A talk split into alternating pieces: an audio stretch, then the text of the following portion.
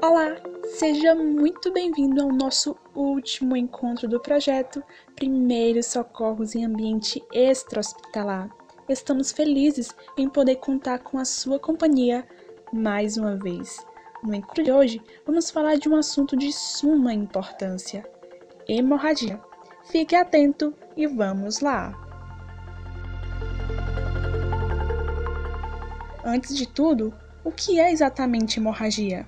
Bem, a hemorragia é caracterizada por uma perda súbita de sangue em virtude de um rompimento dos vasos sanguíneos. Ela pode ser classificada em dois tipos, a externa e a interna. Dizemos que a hemorragia é externa quando a lesão causa perda de sangue na superfície do corpo e é visível ao exame clínico. Na hemorragia interna, não podemos ver a saída do sangue, mas uma vez que a lesão envolve a parte interna do organismo. Nesse último caso, o problema é relativamente maior, pois, se não observada a tempo, pode causar consequências graves e até mesmo a morte.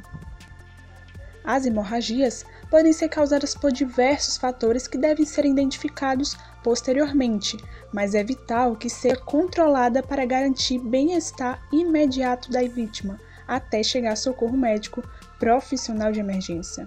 A primeira coisa a se fazer é verificar qual o tipo de hemorragia, se é interna ou externa, e assim iniciar os primeiros socorros. Vamos começar com hemorragia interna. Algumas de suas causas podem ser provocadas por lesões ou fraturas, mas também podem ocorrer devido a doenças, acidentes automobilísticos no qual o impacto foi extremamente forte, ferimento por arma de fogo, faca, acidente que o corpo suportou grande pressão, como quedas e esmagamento.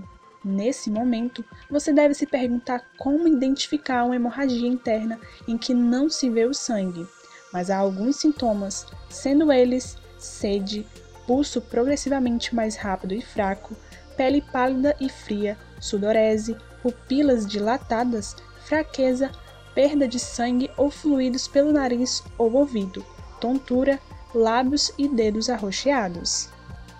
Mas como agir nessas situações? De início, pode ser desesperador, mas tenha calma e inicie os primeiros passos. Primeiro, verificar o estado de consciência da pessoa, acalmá-la e mantê-la acordada. Segunda, desapertar a roupa da pessoa. Terceiro, deixar a vítima aquecida, uma vez que é normal que em caso de hemorragia interna haja sensação de frio e tremores. Quarto, colocar a pessoa em posição lateral de segurança. Após essas atitudes, ligar para assistência médica e permanecer ao lado da pessoa até que seja socorrida. Agora, vamos falar da hemorragia externa. Essa pode ser dividida em três.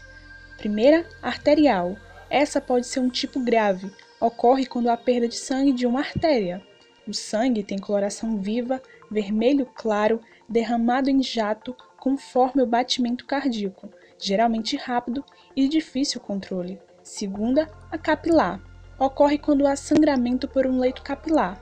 Possui coloração avermelhada, menos viva que a arterial e facilmente controlada. São as mais fáceis de serem tratadas, podendo ser observadas em arranhões, pequenos cortes ou escoriações. O sangramento é lento e tem pouco volume de sangue. Terceiro, a venosa. Esse tipo ocorre com bastante frequência, mas é de fácil controle, pois o sangue sai devagar e com uma pressão menor. Geralmente, o sangue sai mais escuro, escorrendo pela ferida. Dependendo do tamanho da veia que é atingida, o fluxo pode ser maior.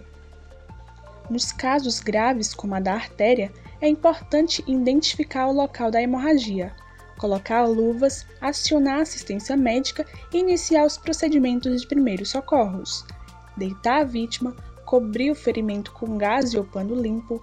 Caso o pano fique muito cheio de sangue, é recomendado que seja colocado mais panos e não retirar os primeiros.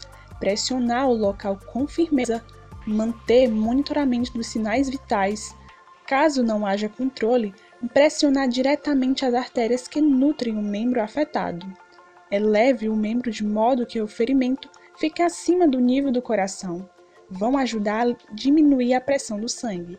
essa técnica não deve ser empregada quando houver suspeita de fratura ou objetos empalados na extremidade. Os torniquetes é o último recurso, usado quando todos os outros métodos falharem, pois pode levar à perda do membro. É recomendado anotar o horário em que o torniquete foi iniciado. Ele tem como objetivo diminuir o fluxo de sangue para a região do ferimento.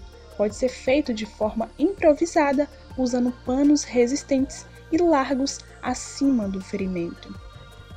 É importante ressaltar de nunca usar arame, corda, barbante ou outros materiais muito finos.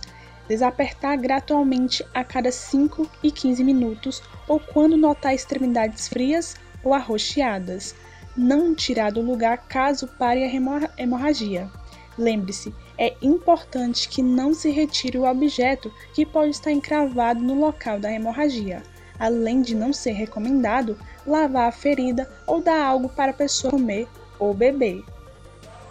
Diante de todos os temas abordados nessas semanas, dá para você perceber que não precisa ser um profissional de saúde para prestar os primeiros socorros. Nossa equipe ficou muito feliz em te prestigiar com todas essas informações e acreditamos que você está preparado para qualquer situação. Esperamos que você tenha adquirido todo o conhecimento necessário. Ficamos felizes!